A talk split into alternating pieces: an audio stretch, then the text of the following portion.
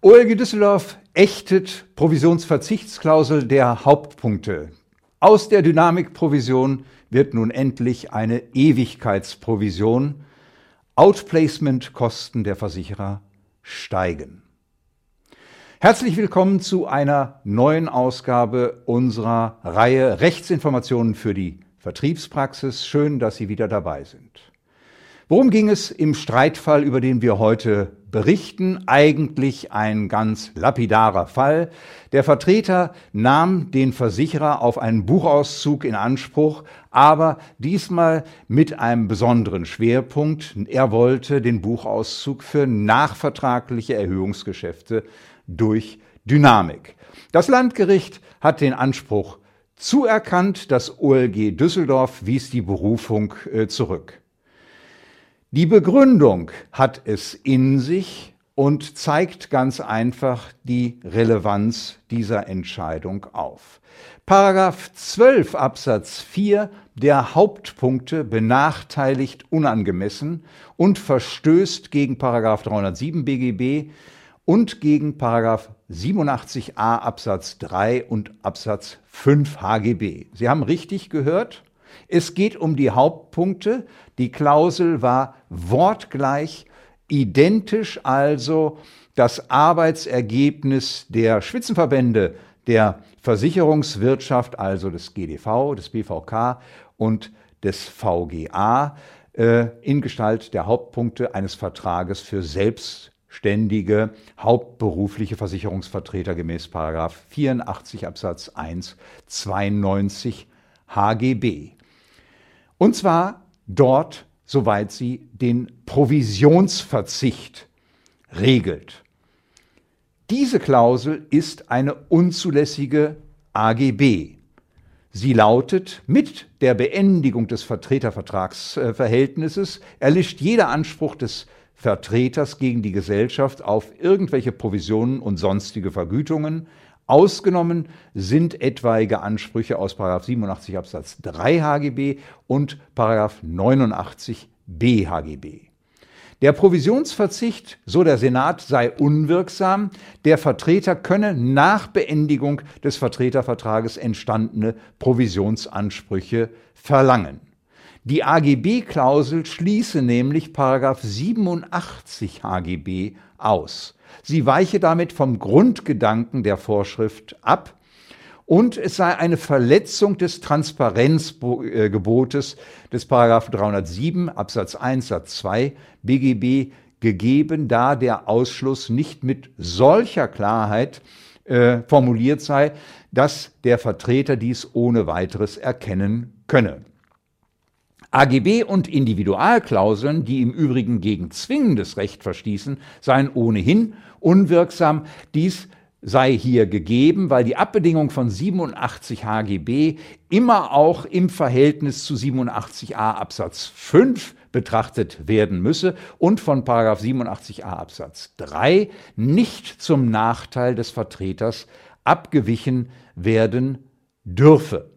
Eine Provisions Verzichtsklausel aber, die Überhangprovisionen ausschließe, die verstoße gegen 87 Absatz 3 Satz 1. Das heißt, äh, dort würden Überhangprovisionen ausgeschlossen für nicht vertragsgemäß, also zum Beispiel verspätet ausgeführte Leistungen aus ähm, Verträgen, denn diese seien erfasst nach der Klausel. Der Vertreter können nach 87 Absatz 1 Satz 1 HGB Überhangprovision beanspruchen für Erhöhungen von Lebensversicherungen, die vereinbarungsgemäß automatisch entstünden, falls der Versicherungsnehmer nicht widerspreche. Denn in diesen Fällen seien die Voraussetzungen für die Provisionsanwartschaft vollständig gegeben und die Provisionsverzichtsklausel schlösse diese Überhangprovisionen entgegen der zwingenden gesetzlichen Bestimmung aus. Auch Provisionsbestimmungen in den Lebensversicherungs, ähm, äh, die Lebensversicherung betreffenden Regelungen des Agenturvertrages benachteiligten den Vertreter unangemessen mit der Folge, dass ihnen die Wirksamkeit zu versagen sei, soweit dort Überhangprovisionen aus nachvertraglichen Vertragserhöhungen infolge Dynamik abbedungen werden. Eine geltungserhaltende Reduktion von AGB sei unzulässig und deshalb sei die Berufung zurückzuweisen. Nun, was haben wir zu dieser Entscheidung äh, zu sagen? Die Beschlüsse ächten in aller Stille die Branchenregelung der Hauptpunkte. Die Beschlüsse, ja, Sie haben richtig gehört, äh, es handelt sich um zwei Entscheidungen vom 7. Mai und vom 26. März letzten Jahres. Nun stellten Sie mich nicht, also äh, so nach dem Motto Evers, was ist denn das für ein kalter Kaffee?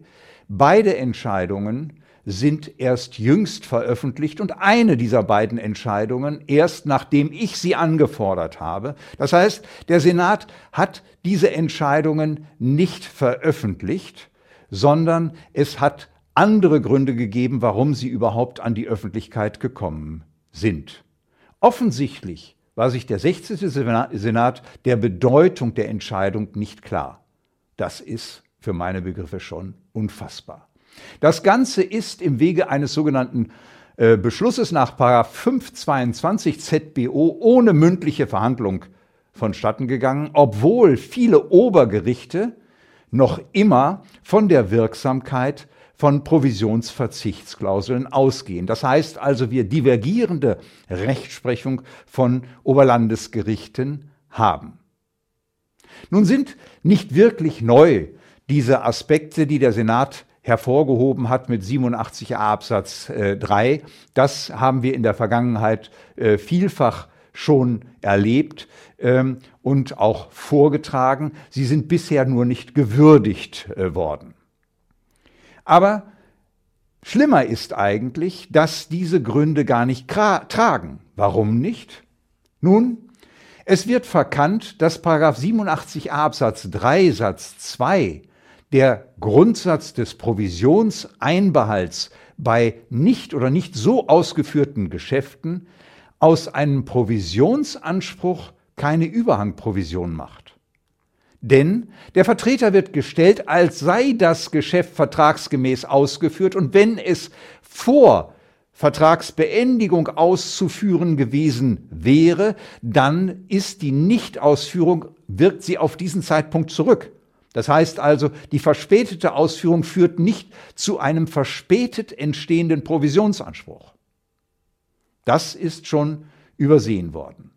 Noch viel schlimmer ist die Erweiterung des Begriffes der Überhangprovision auf die Dynamikprovision. Sie löst im Gesetz nicht angelegte Strukturen auf, und zwar dahingehend, dass die Provision eine Vergütung für ein Geschäft darstellt und der Ausgleichsanspruch eine Vergütung für die Geschäftsverbindung. Beim Geschäft geht es darum, dass der Versicherer den Dritten in Anspruch nehmen kann auf Leistung. Beim Ausgleichsanspruch bei der Geschäftsverbindung darum, dass der Versicherer Hoffnungen und Chancen auf weitere Umsätze hat. Diese grundlegende dogmatische Unterscheidung hat der 16. Senat vollständig verkannt. Das ist schon peinlich genug. Schlimmer ist noch, wohin soll diese dogmatische Fehleinschätzung führen? Sicher ist, dass wir mit den Konsequenzen zunächst erstmal zu leben haben. Welche sind das? Die Dynamikprovision wird entweder eine Ewigkeitsprovision oder die Kosten für den Ausgleichsanspruch erhöhen sich. Erfahrungsgemäß um das fünf- bis siebenfache. Das heißt, die Versicherer haben jetzt enormen Handlungsbedarf, dass hier etwas geschieht.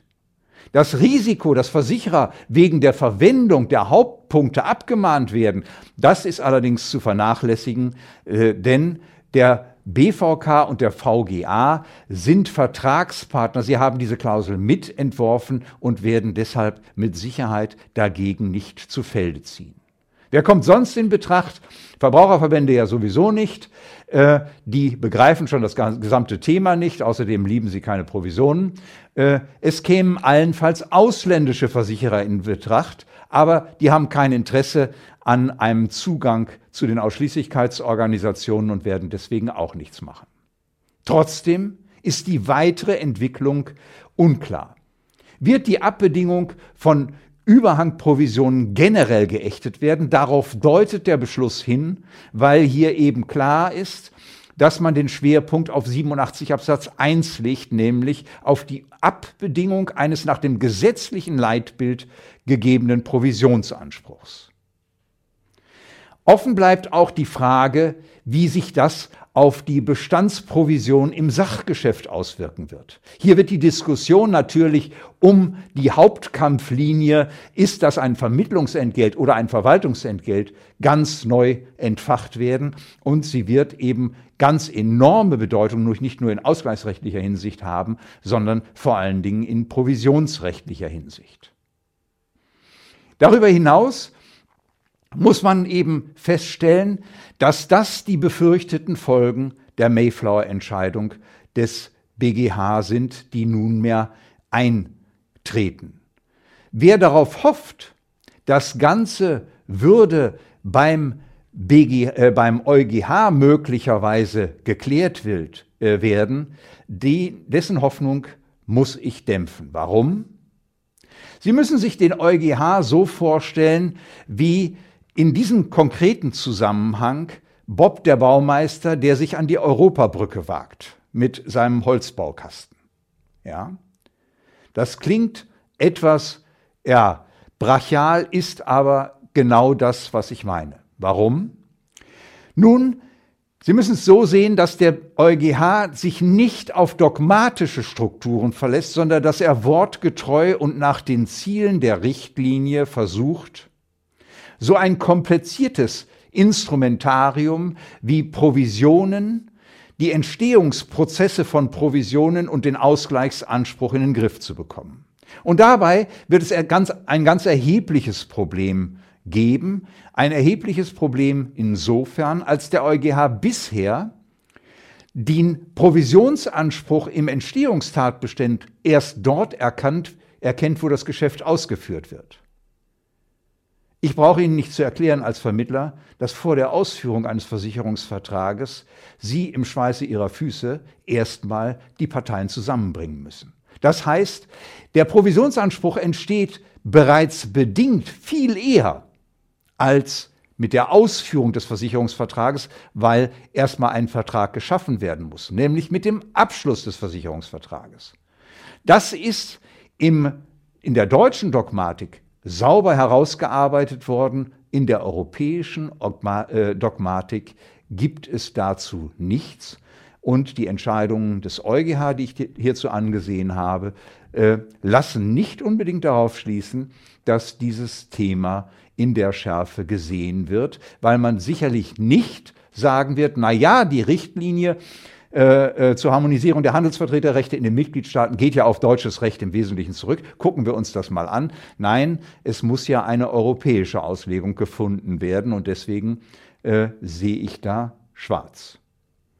Im Fazit halten wir zunächst erstmal fest, die Reparatur von Provisionsverzichtsklauseln wird nicht reichen, unabhängig davon, dass sich die Frage stellt, reicht die Auffassung des 16. Zivilsenats sogar so weit, dass man generell sagt, es sei eine Abweichung vom gesetzlichen Leitbild des Paragraphen 87 Absatz 1 gegeben, dann ist keine Provisionsverzichtsklausel mehr zu retten. Das heißt also, die Branche muss hier reagieren und erforderlich ist, die dogmatischen Strukturen der Provisionsregelung nicht so hemmungslos zu zerschießen und zu zertrampeln in völligem Missverständnis. Dazu ein Hinweis. Am 29. April werde ich in Leipzig äh, bei der Gesellschaft für Vertriebsrecht zum Thema Begriff des Geschäfts und Be äh, Bedeutung des Begriffs für das Handelsvertreterrechts äh, vortragen. Da wird es unter anderem auch um dieses Problem gehen Näheres zu der Entscheidung finden Sie, äh, zunächst erstmal zu dem Vortrag finden Sie auf unserer Website und Sie lesen Näheres zu der Entscheidung in der kommenden Ausgabe der Versicherungswirtschaft für Bezieher des EWAS OK gilt wie immer. All das finden Sie natürlich auch in unserem Online-Kommentar. Vielen herzlichen Dank.